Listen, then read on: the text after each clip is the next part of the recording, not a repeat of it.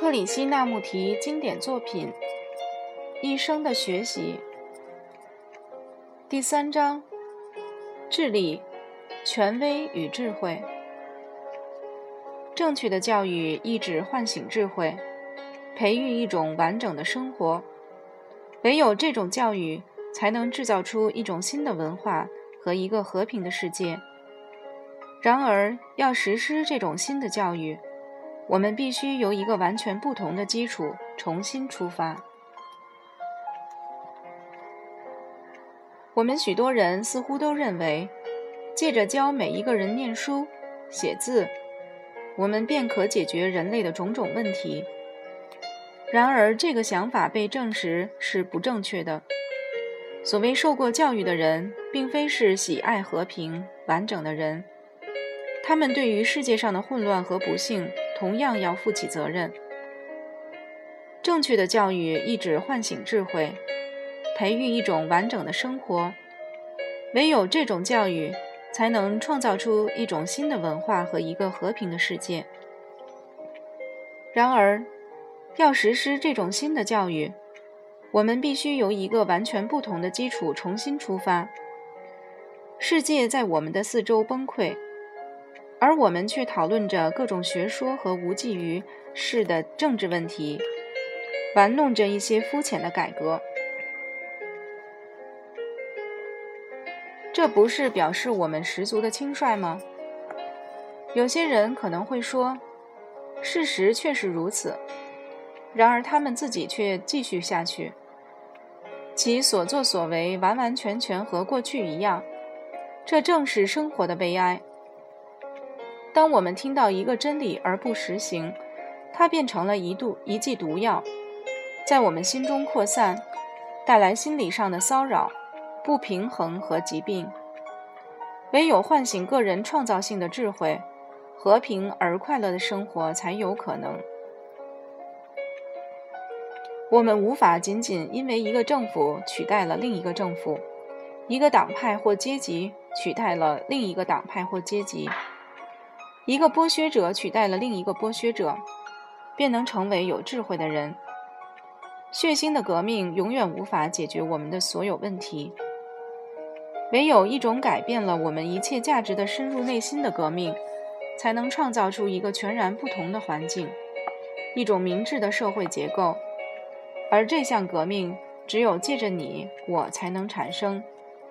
唯有当我们每一个人破除了自己的心理障碍。而成为了自由的人，那时新的秩序才会诞生。我们可以在纸上绘制灿烂的乌托邦、美丽的新世界。然而，为了一个未知的未来而牺牲了现在，必然无法解决任何问题。在现在和未来之间存在着许多的因素，无人知道未来将是如何。如果我们真诚的话，则我们所能做的，而且必须做的，是即刻处理我们的问题，而非将它们搁延到未来。永恒并不存在于未来，永恒是现在。我们的问题存在于现在，而唯有现在，他们才能获得解决。我们之中严肃的人必须让自己更新。然而，要获得更新，唯有从那些因自我保护以及侵略性欲望所制造出来的价值观中脱离出来。自我认识是自由的开端。唯有当我们认识自己，才能带来秩序与和平。有人也许会问：个人能够做出什么，足以改变历史呢？他能借着他的生活方式而有所作为吗？当然可以的。你和我显然无法阻止迫在眉睫的战争，或在国家与国家之间制造即时的了解。然而，至少在我们日常生活有所关联的世界中，我们能带来一种基本上的改变。这改变将会产生它应有的效果。个人的醒悟，只要是不积极求取结果的话，确实会影响众人。如果一个人所想的是利益与效果，那么正确的转变便不可能了。人的问题并不单纯，而是非常复杂的。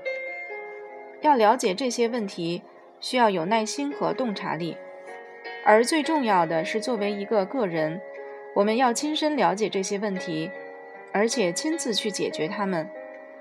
我们无法经由简单的公式或口号去了解它们，也不能将这些问题在他们的各层次上，依据某些埋首于某个特定方针的专家而加以解决。这样只会导致更进一步的混乱和不幸。只有当我们觉察到自己是一项完整的过程。也就是了解整个的心理过程，我们的许多问题才能获得了了解与解决，而任何宗教上或政治上的领袖都无法使我们达到这项了解。要了解自己，我们必须对我们的关系，不只是和他人的关系，而且是对所有事物、对观念、对大自然的关系有所觉察。如果我们要在人与人的关系，这是一切社会的基础，在这之中产生真正的革命，那么我们自己的价值观和观点必须有基本上的改变。然而，我们却回避这种不可或缺的根本自我改变，而想在世界上制造政治上的革命。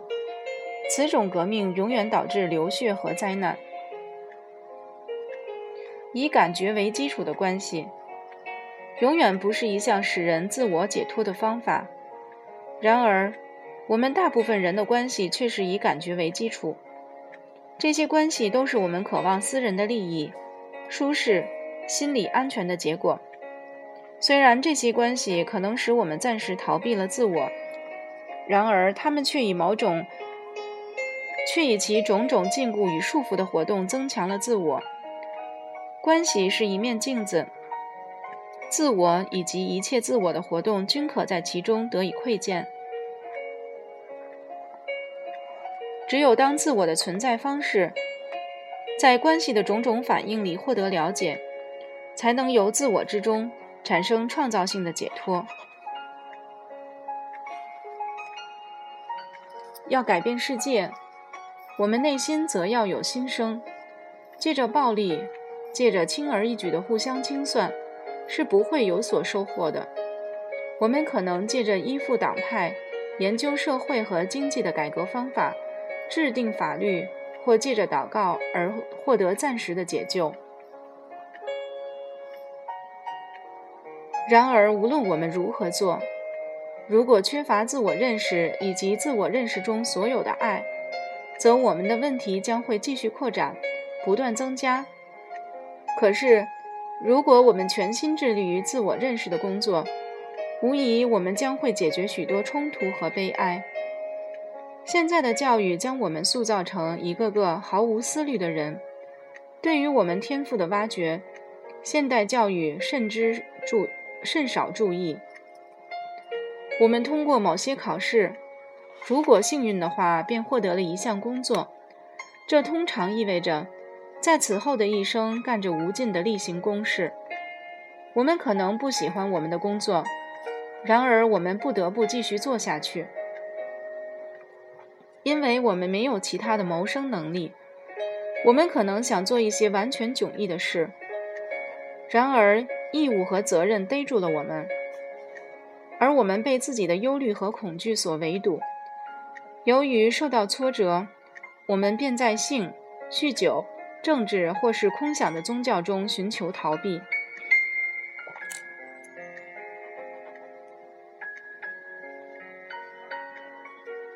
一旦野心受到了阻碍，我们便会对某种平常的事物给予过分的重视，而在心里产生了扭曲。除非我们对于自己的生活和爱，对于政治上、宗教上、社会上的欲望。以及由这些欲望而来的渴求和障碍，有深入的了解，否则在我们的种种关系中，问题将会逐日增多，导致我们的不幸与毁灭。无知是对于自我的存在方式缺乏认识，此项无知无法借着肤浅的活动和改革而加以消除，而只能借着一个人对于自我在其一切关系中的运行和反应加以实时的觉察。应该明白的是，我们不仅受到环境条件的限制，而且我们既是环境。我们并非是环境外的东西，我们的思想和反应被社会，而我们是社会中的一部分，加注我们身上的价值观局限了。我们一直不曾明白，我们既是环境，因为在我们心中存在着无数个个体，无数个实体，每个实体都以自我为中心，自我便是由这些实体所组成。这些实体只是各种形式的欲望而已。由这些重集着欲重重集着的欲望，出现了一个中心体——思想者。我和属于我的意志，而在自我和非自我，在我和环境或社会之间，便由此产生了区分。这项分离是内在或外在冲突的起源。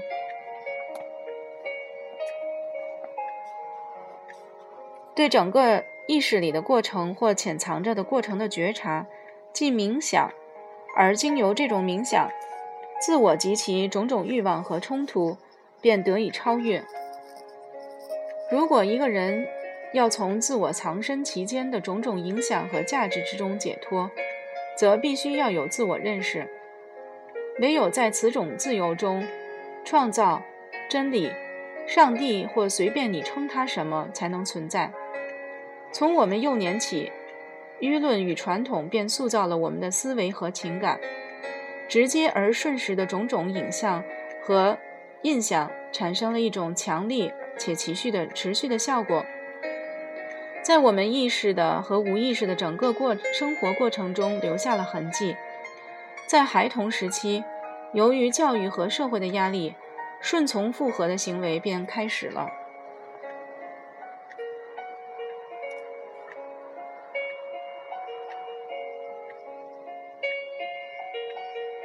在我们的生活中，不仅是在表面的层次里，而且在深入的层次里，模仿的欲望是个强而有力的因素。我们几乎难得有任何独立的思维和情感。一旦有这种独立的思维和情感产生，它们也只是一种反作用而已，因此无法从继承的模式中解脱出来。因为在反作用中绝对没有自由。哲学与宗教定下某种方法，使我们得以达到真理或上帝的体现。然而，仅遵循一项方法，这是处于不假思虑、不完整的状态。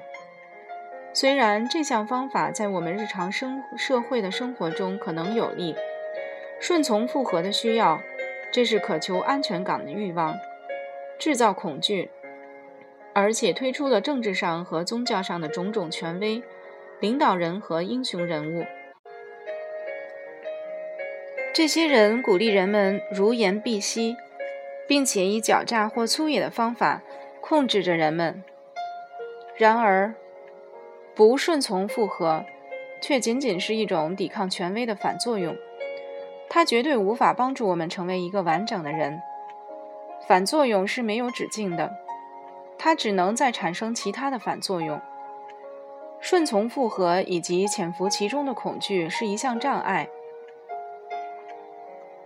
然而，对于这件事实仅有智力上的认识，无法消除这项障碍。我们唯有以整个身心觉察到这项障碍时，才能由其中解脱，而不再制造其他更艰深的阻碍。一旦我们的身心有所依赖，那么我们便被传统紧紧地控制住了。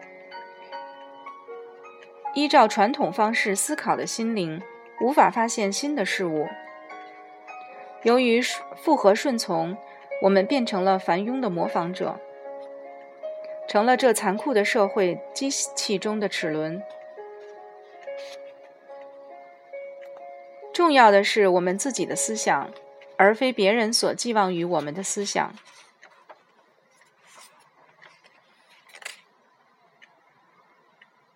一旦我们复合了传统，我们便只会想到我们应该变成什么模样，而加以模仿。对于我们应该达到的模样加以模仿，会使人滋生恐惧，而恐惧则扼杀了创造性的思想。恐惧使我们的内心迟钝，以至于我们对生活的整个意义毫无觉察，对我们自己的悲哀、飞鸟的翱翔、别人的微笑和不幸，我们变得麻木，毫无感觉。意识的或无意识的恐惧，都有许多不同的原因，必须加以灵敏的留意，才能铲除它们。恐惧无法借着戒律。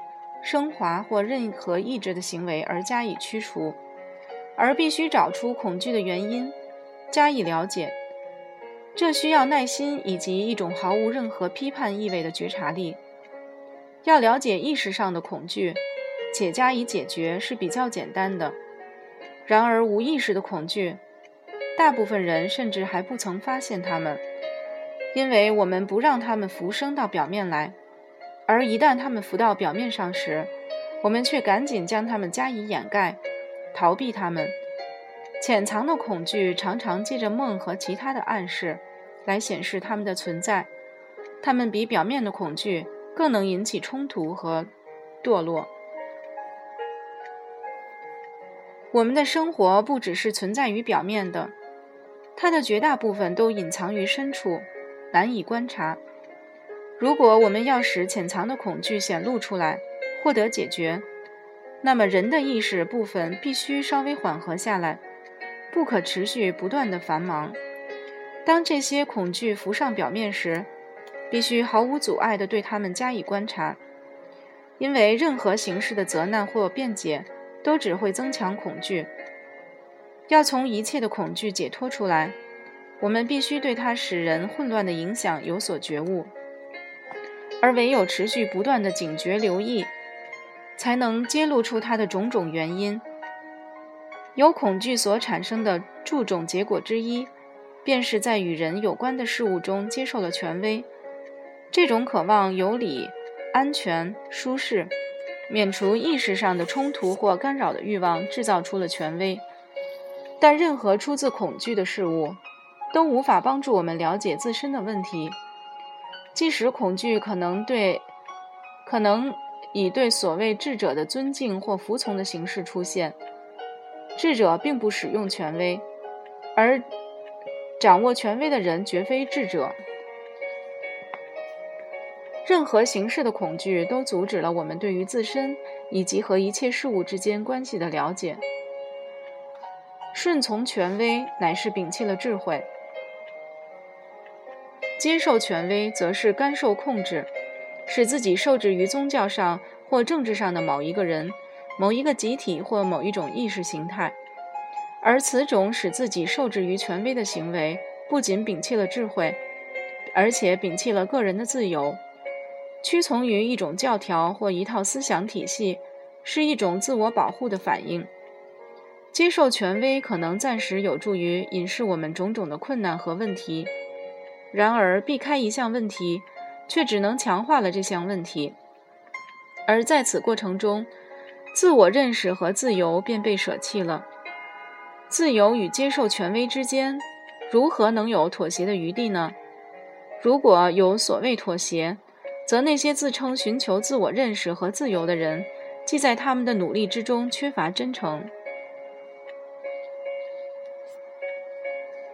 我们似乎认为自由是一项最终的目的，一个目标，而为了自由，必须先使自己屈从于各种压制和恐惧。我们希望经由复合顺从的途径而达到自由。